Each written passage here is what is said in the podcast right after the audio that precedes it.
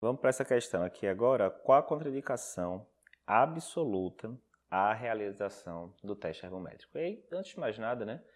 Eles gostam muito de, em concursos, tanto prova de título quanto outros concursos, perguntarem isso. Contraindicações a métodos diagnósticos específicos. Geralmente, eles perguntam as contraindicações absolutas, né? Geralmente, eles não perguntam as relativas. E é bem importante a gente saber, né? Teste ergométrico é coisa do dia a dia. A gente tem que saber o que é contraindicação absoluta, o que não é. Então vamos lembrar aqui as opções que a gente colocou. Angina estável de baixo risco, aneurisma de aorta, estenose aórtica. Vamos lembrar antes né, quais são as contraindicações absolutas. Isso aqui é do livro da gente. Então, ó, primeiro, infarto recente nos últimos dois dias, ou angina estável de moderado a alto risco, né, na fase aguda ali, os primeiros dois, três dias. Esse paciente ele não tem indicação de CAT, ele tem indicação de é, cateterismo. Né? É bem claro isso. Ah, Eduardo, quer dizer que infarto sempre vai ser contraindicação? Não, o paciente infartou vários dias atrás, está é, tá no local sem CAT, etc., evoluiu bem. Aí você pode começar a dar aquela é, acochambrada né, na, no protocolo. Mas, via de regra, paciente que chega em fase aguda de infarto, etc., você vai para CAT.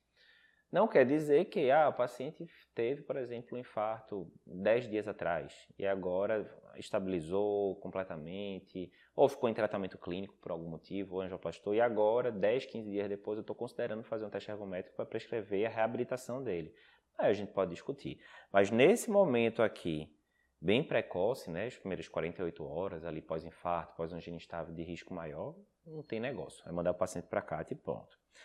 Pericardite, endocardite e miocardite agudas, né? Você não vai pedir, principalmente miocardite aguda, né? Endocardite, óbvio, né? Para que, que você vai pedir teste hormonal para paciente? Não faz nem sentido, né? Mas miocardite é importante porque quando a gente está lá na aula de, endocardite, de miocardite, a gente fala, o paciente com miocardite, pós-miocardite aguda, ele deve ficar seis meses, na verdade, sem fazer atividade física, seis meses. Por quê? Principalmente se ele tiver ali realce tardio, né? Se tiver ficado alguma zona de fibrose, ele tem aumento de risco de morte súbita durante a atividade física. Então, se durante seis meses você não vai fazer, imagina no caso de miocardite aguda, não vai fazer, contraindicação absoluta. Dissecção de aorta também é aneurisma de aorta a maioria das fontes não coloca como uma contraindicação absoluta, né? Então, tem uma das assertivas que a gente colocou ali, o aneurisma de aorta de 5.4, né? Isso aí provavelmente entraria como uma contraindicação relativa na maioria das fontes. A maioria das fontes coloca só como dissecção de aorta, como absoluta. Estenose valvar grave sintomática. A gente já falou muito também isso lá na parte de valvopatia, que estenose aórtica importante sem sintomas Inclusive, você faz né, o teste ergométrico. No, se não tiver outros fatores complicadores, você faz o teste ergométrico primeiro, para confirmar se de fato aquele paciente é assintomático. Muitas vezes não é, 20, 30% dos casos, não precisa decorar o número. Mas uma parcela boa dos pacientes termina que mostra que tem sintoma na hora que vai para o teste de esteira. E também pode acontecer aquelas situações do paciente cair pressão sistólica, é, fazer TVNS durante o esforço físico, e isso é considerado como é, fator complicador. Então, estenose aórtica, estenose valvar grave sintomática é contraindicação absoluta.